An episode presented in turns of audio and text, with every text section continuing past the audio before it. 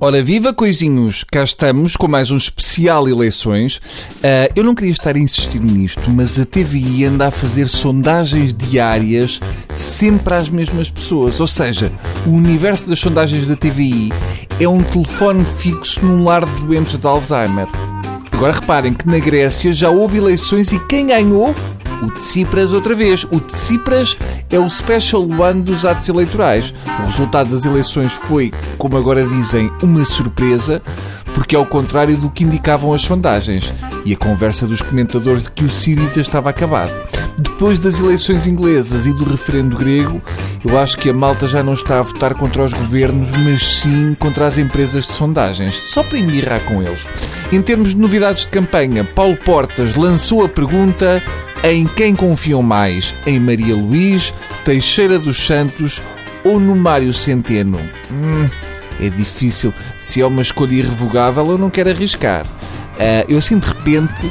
Qual deles é que foi condecorado pelo presidente Cavaco Silva? É que eu vou muito por aí. Em termos de palpite, vou muito por aí. Agora, se não estou enganado, a Maria Luísa é aquela senhora que fez com que o Portas quisesse sair do governo.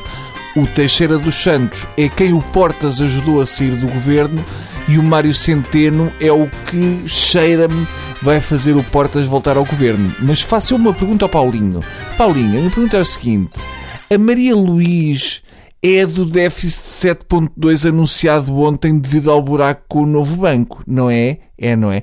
Então se calhar essa arriscávamos sem que o marido saiba, porque não queremos chatices.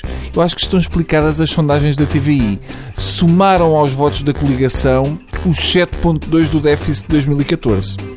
Eu não me preocupo muito com isto do cancelamento da venda de novo banco e respectivo pagamento ao Estado, porque, segundo disse aquele que ainda é o nosso Primeiro-Ministro, é dinheiro que está a render. Pronto, quer dizer que afinal a Troika devia ter ficado contente por a Grécia não pagar a tempo e horas os empréstimos, porque era dinheiro estava a render. Eu cheiro-me que vamos levar com um plafonamento vertical do novo banco que nos vai fazer ficar na horizontal de rabo espetado. É um clássico. Fazendo um ponto da situação na ponta final da gestão deste governo, perdemos a TAP, mas ficámos com mais um banco. Eu preferia variar, eu estou um bocadinho farto de ter bancos. A vantagem de ter bancos é que, como todos sabemos, é muito raro terem custos para o contribuinte e, ao contrário dos aviões, nunca caem. O que vale é que as exportações estão aí do caralho, estão aí a bombar, está muita, graças à reestruturação da economia. Uh, excepto se a Volkswagen fechar a Auto Europa. Aí lá se vai a nova economia.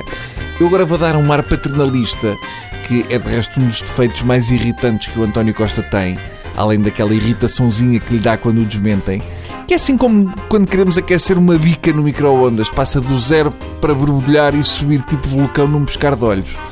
Portanto, eu vou dar o meu ar paternalista e fazer como o Costa fez com a Catarina Martins e aconselhá-lo a ter juízo e dizer-lhe que ainda vai a tempo de desistir das eleições. O próximo governo tem buraco de 6 mil milhões no novo banco, o fim da Auto Europa, o chumbo do negócio da TAP, um déficit de 4.7, exportações e PIB a irem com mal, pronto, com o fim da Auto Europa, mais o Montepio e mais o BCP à rasca por causa do novo banco e o vírus do Nilo e as vespas asiáticas, enfim, cena. Resumindo, pira-te, Costa, pira-te, que a Câmara é um sossego, é tão quentinha a Câmara de Lisboa.